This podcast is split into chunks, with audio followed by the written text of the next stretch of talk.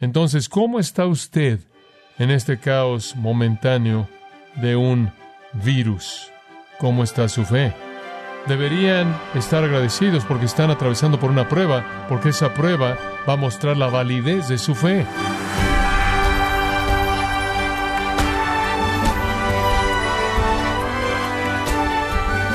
Sea usted bienvenido a esta edición de Gracia a vosotros con el pastor John MacArthur. Le saluda su anfitrión Miguel Contreras. Cuarentenas, restricciones de viajes, estantes vacíos en las tiendas y el nuevo hecho real del distanciamiento social tienen a muchos preguntándose. El enfoque de John MacArthur será hacerle ver que incluso cuando el mundo es todo menos que estable, puede confiar en lo que está por venir. Se trata de entender la preocupación amorosa de su Padre Celestial. No se lo pierda aquí en gracia a vosotros. Ahora aquí estamos en el 2020 y nuestra nación está enfrentando algo que ha dado la vuelta al mundo, la epidemia del coronavirus y ha creado temor, confusión, duda, preguntas por todos lados y todavía no hemos visto el fin, todavía está avanzando un paso acelerado, no conocemos el resultado final de eso, no solo el resultado físico de la enfermedad misma, sino las implicaciones que han afectado a todo mundo desde un punto de vista económico. Y aunque el 99 punto algo por ciento de la gente que se ha enfermado se va a recuperar de esto, todavía hay un temor, hay mucho temor no solo de la enfermedad misma, sino de todo lo que está pasando alrededor que está cambiando la vida de la gente. Y para ser honesto con ustedes, algo que usted todavía no ha experimentado, la mayoría de ustedes que están escuchándome probablemente no van a enfermarse de esto, es un pequeño número de gente y como dije, la mayoría de esas personas se recuperan. Sin embargo, las implicaciones de esto son aterradoras para la gente porque les ha quitado el control de su vida. El mundo puede ser un lugar difícil. Isaías 8:22 dice, mirad la tierra y aquí aflicción y oscuridad y la oscuridad de la angustia. Entendemos eso.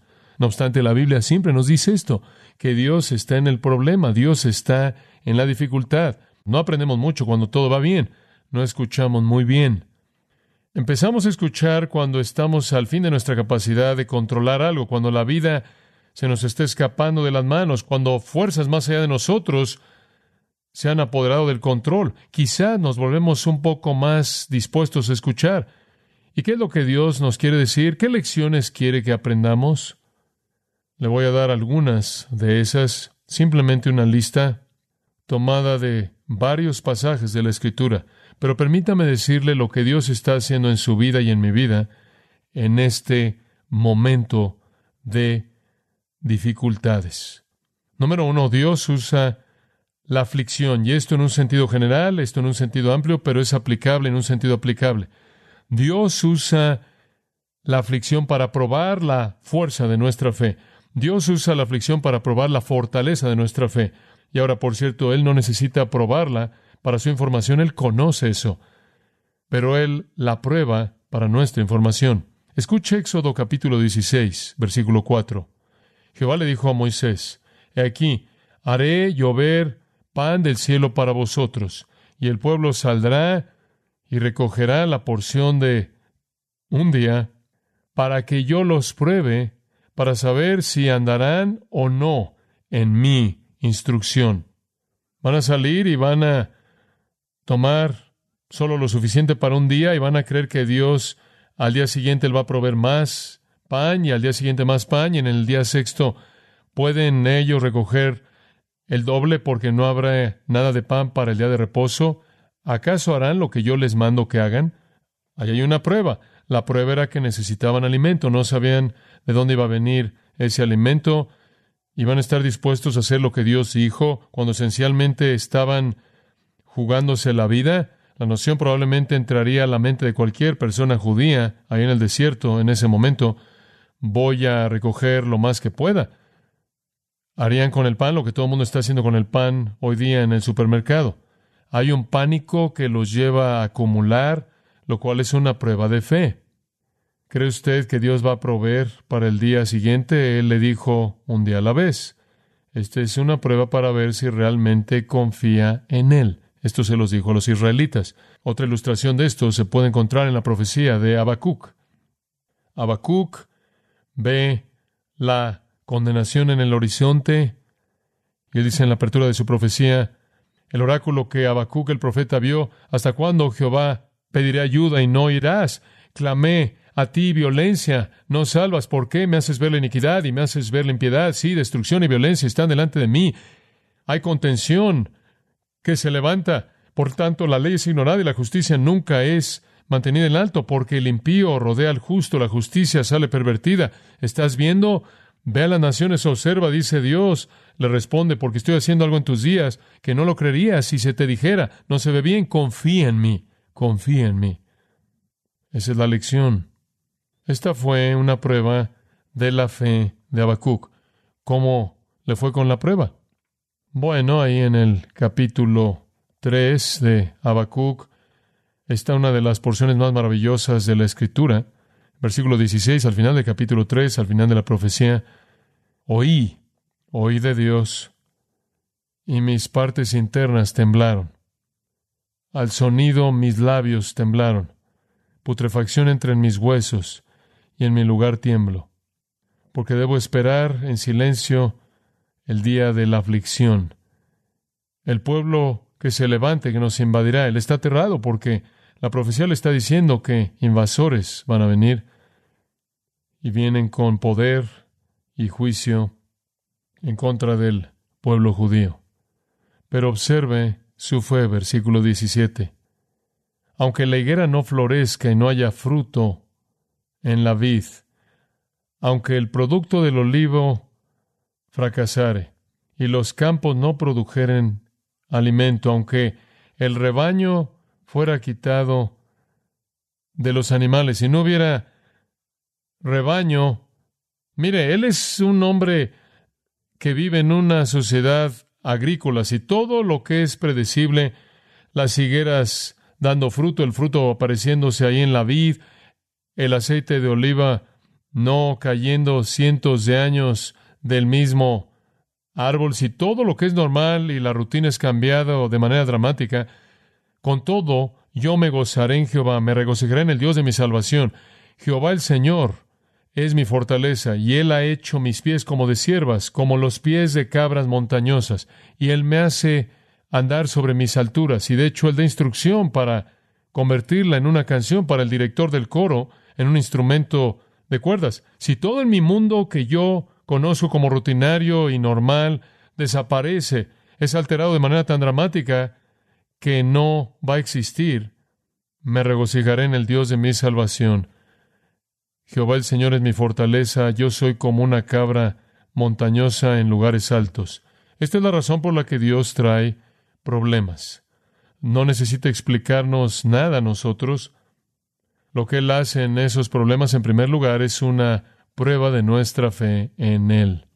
Entonces, ¿cómo está usted en este caos momentáneo de un virus? ¿Cómo está su fe? Usted debería estar regocijándose, según Pedro en primera de Pedro 1.6, en lo cual vosotros os alegráis, aunque ahora por un poco de tiempo, si es necesario, seáis afligidos por diversas pruebas, para que la prueba de vuestra fe, siendo más preciada que el oro, el cual es perecedero, aunque probada por fuego, resulte en alabanza y gloria y honra en la revelación de Jesucristo. Pedro está diciendo, deberían estar agradecidos porque están atravesando por una prueba, porque esa prueba va a mostrar la validez de su fe.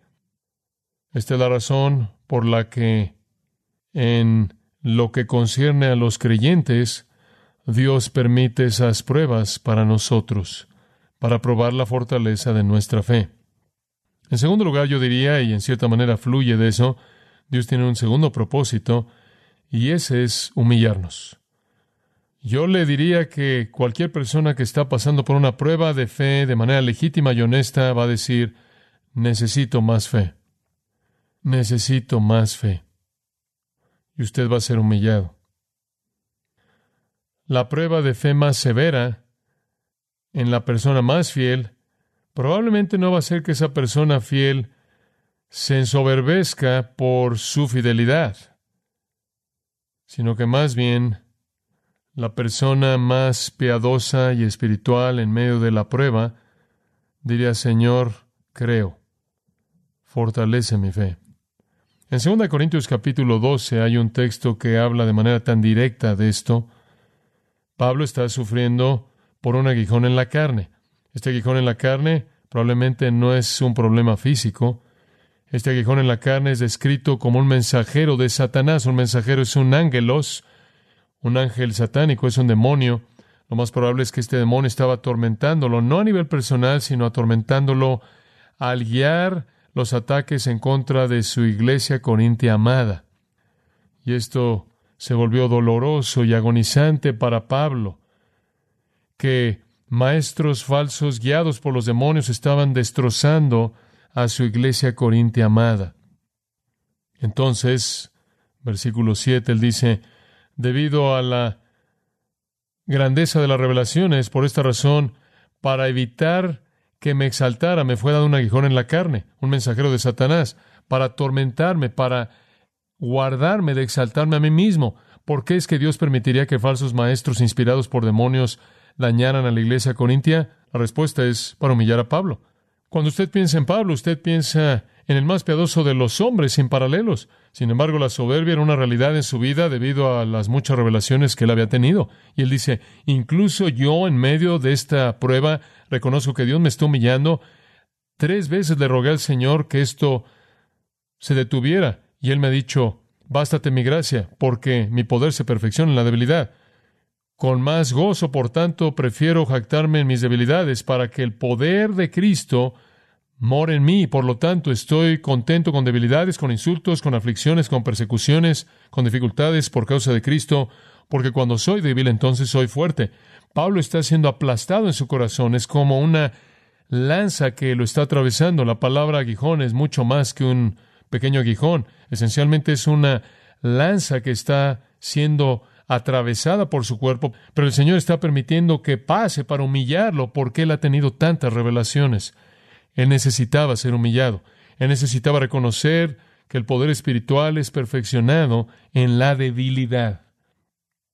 El Señor nos hace pasar por pruebas entonces para probar la fortaleza de nuestra fe y en la prueba nos muestra que nuestra fe está mucho más lejana de donde debería estar incluso los más nobles de nosotros y por lo tanto para humillarnos al punto en el que diríamos con Pablo estoy contento con la debilidad, dame más de esto si me humilla.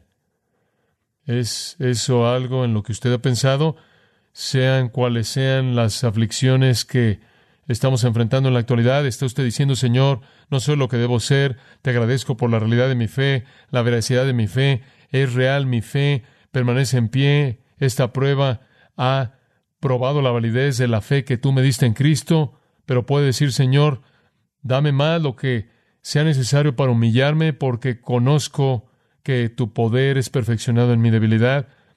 Prefiero gloriarme con gusto por mis debilidades para que el poder de Cristo pueda morar en mí. Creo que hay un tercer principio. Creo que el Señor nos está alejando de cosas terrenales. El Señor está alejándonos de cosas terrenales. En Colosenses Pablo dice, poned la mira en las cosas de arriba y no en las de la tierra. Conocemos eso, creemos eso, pero es difícil hacerlo, porque estamos tan inmersos en las cosas de la tierra. Y no estamos viviendo en una sociedad que será como la sociedad bíblica, en donde las cosas de la tierra eran mínimas, en donde no habían unidades de almacén local en donde usted podía rentarlas para colocar ahí sus cosas. La vida era, era algo simple. Usted tenía la ropa que traía puesta, quizás un par de cambios de ropa, tenía alimento por unos cuantos días y después tenía que encontrar una manera de conseguir más alimento.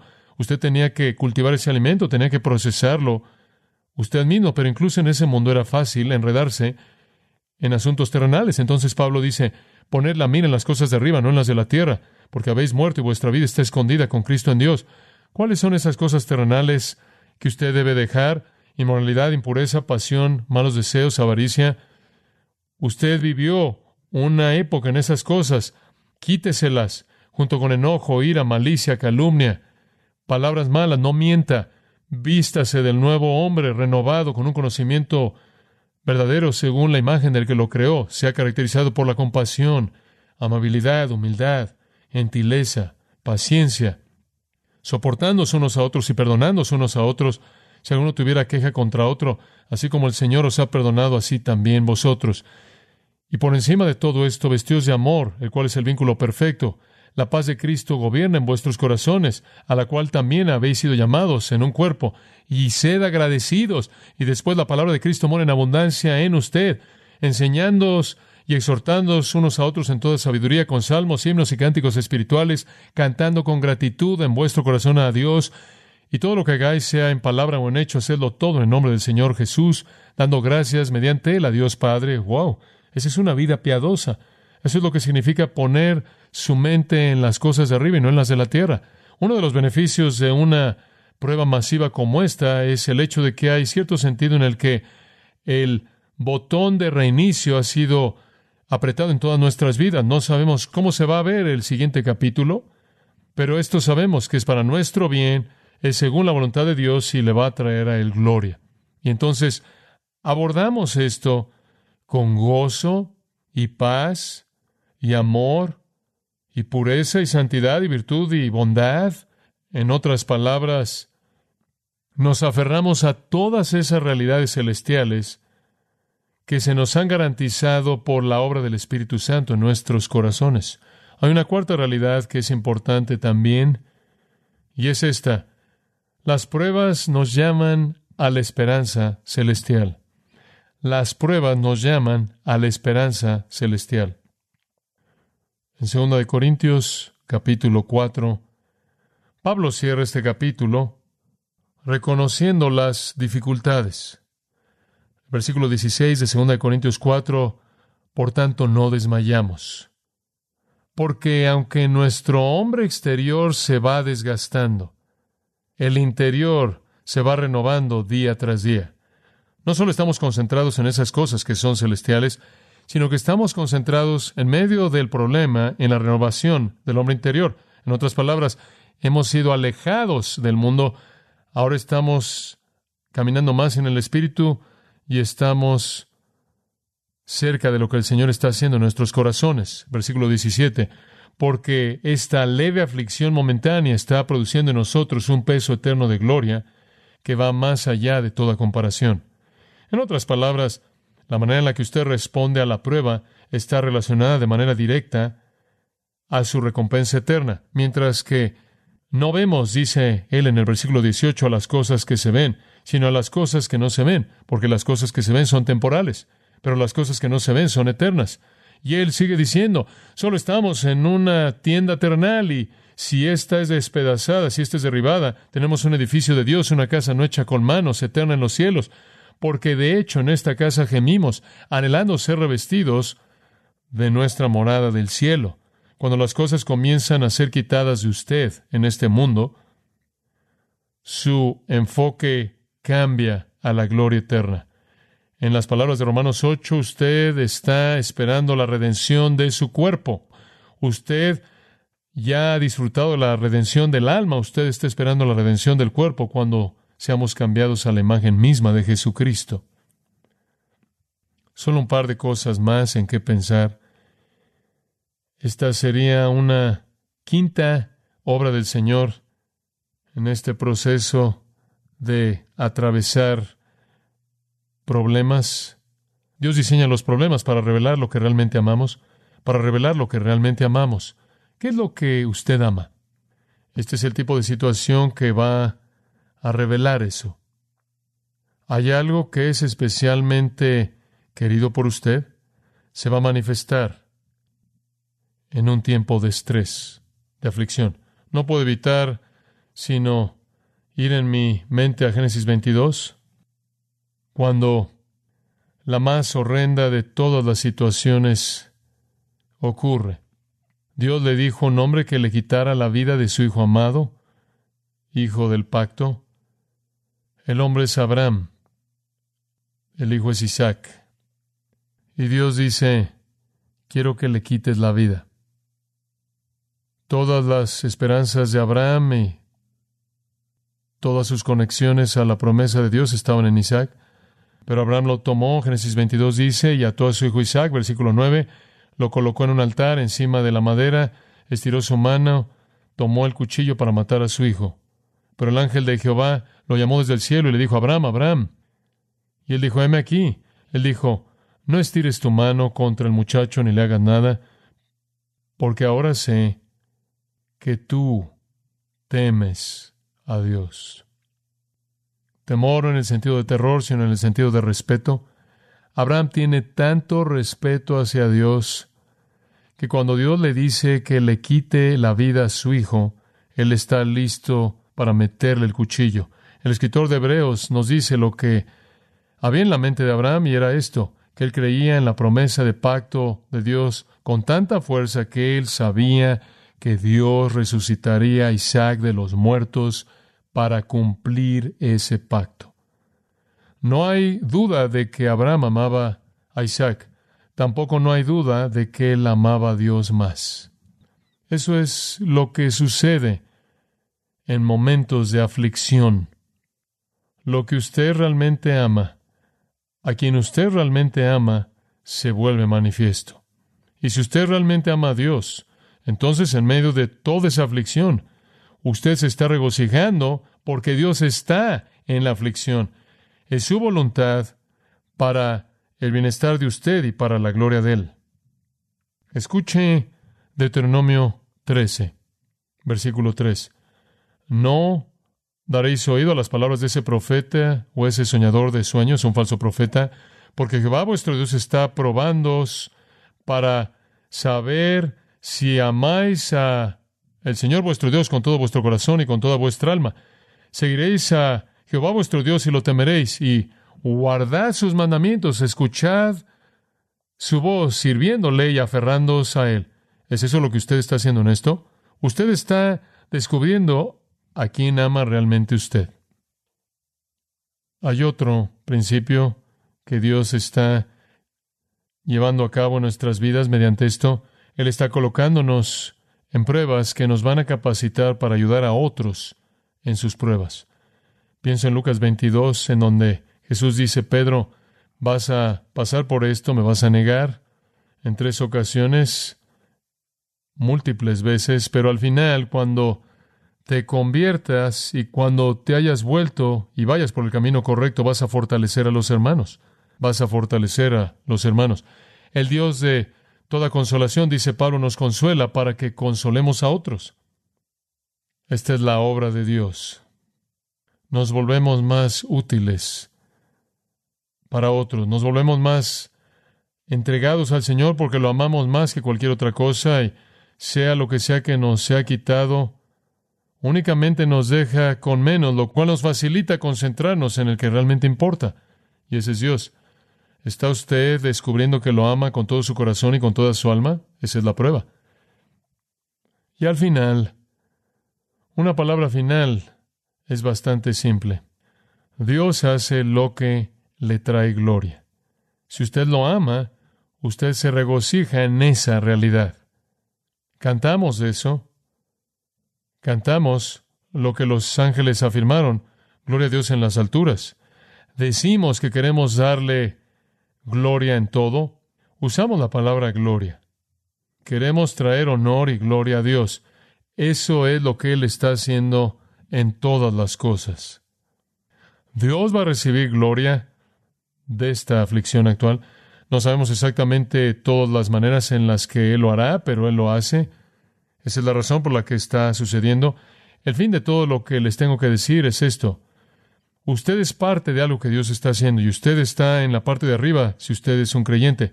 Usted está en el lado celestial de la situación. Usted está viendo hacia abajo desde la perspectiva celestial. Usted tiene la perspectiva de Dios de esto ahora. Y de nuevo, está dentro de su voluntad. Cada elemento de esto es para su bienestar y para su gloria en últimas. Y el bienestar más elevado de usted debe ser la gloria más elevada de Él. No nos preocupamos porque sabemos quién es nuestro Padre, sabemos quién es nuestra familia y sabemos cuál es nuestro futuro. No nos preocupamos. Pero nos volvemos aprendices mediante este tipo de situación. Tenemos la responsabilidad de aprender las lecciones que el Señor nos está enseñando. Usted puede ver su propia vida y examinar en dónde está con respecto a las cosas que hemos explicado. Pero si usted las ve de manera correcta, usted no ve esto como una amenaza, sino como una oportunidad increíblemente maravillosa, prometedora, de crecer en la gracia y el conocimiento de Cristo y volverse más como el Salvador y ser más fiel al Señor, ser más obediente, ser más útil para Él, estar más gozoso, ser más la fuente de todo lo que es bueno y piadoso de lo que usted era sin esta prueba. Debemos ser luces que están brillando en medio de todo esto y cuando todo se acabe, si usted ha sido un macetés fiel, un aprendiz fiel o discípulo, todas estas lecciones serán para el bienestar de usted y para la gloria de Él.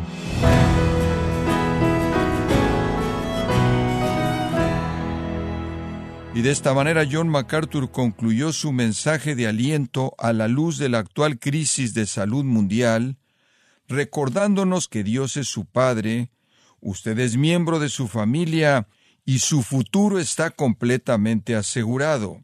Aquí, en gracia a vosotros. Y quiero recordarle, estimado oyente, que tenemos a su disposición el libro Venza la ansiedad, escrito por John MacArthur, en donde nos recuerda que Dios es soberano, entiende nuestras luchas y sufrimiento, y por eso nos ha equipado para vencer la ansiedad la preocupación. También quiero comentarle que puede escuchar el mensaje completo y descargarlo en audio transcripción visitando nuestra página en gracia.org. Si tiene alguna pregunta o desea conocer más de nuestro ministerio, como son todos los libros del pastor John MacArthur en español o los sermones en CD que también usted puede adquirir, Escríbanos y por favor mencione la estación de radio por medio de la cual usted nos escucha en gracia a vosotros. Es importante conocer no solo el país y ciudad de donde usted nos escucha, sino también la radio. Para quienes contactan nuestro ministerio por primera vez, pueden solicitar una copia del mensaje de promoción sin costo alguno, un mensaje por oyente únicamente. Si usted vive en los Estados Unidos o Puerto Rico, escríbanos a Gracia Vosotros, P.O. Box 4000, Panorama City, California 91412. O puede escribirnos a través del siguiente correo electrónico radio arroba Le damos las gracias por su tiempo y sintonía en nombre del pastor John MacArthur y del personal. Y le comento que estamos orando para que Dios continúe extendiendo su gracia en usted mientras nos acompañe en la próxima edición para continuar desatando la verdad de Dios un versículo a la vez, aquí en gracia a vosotros.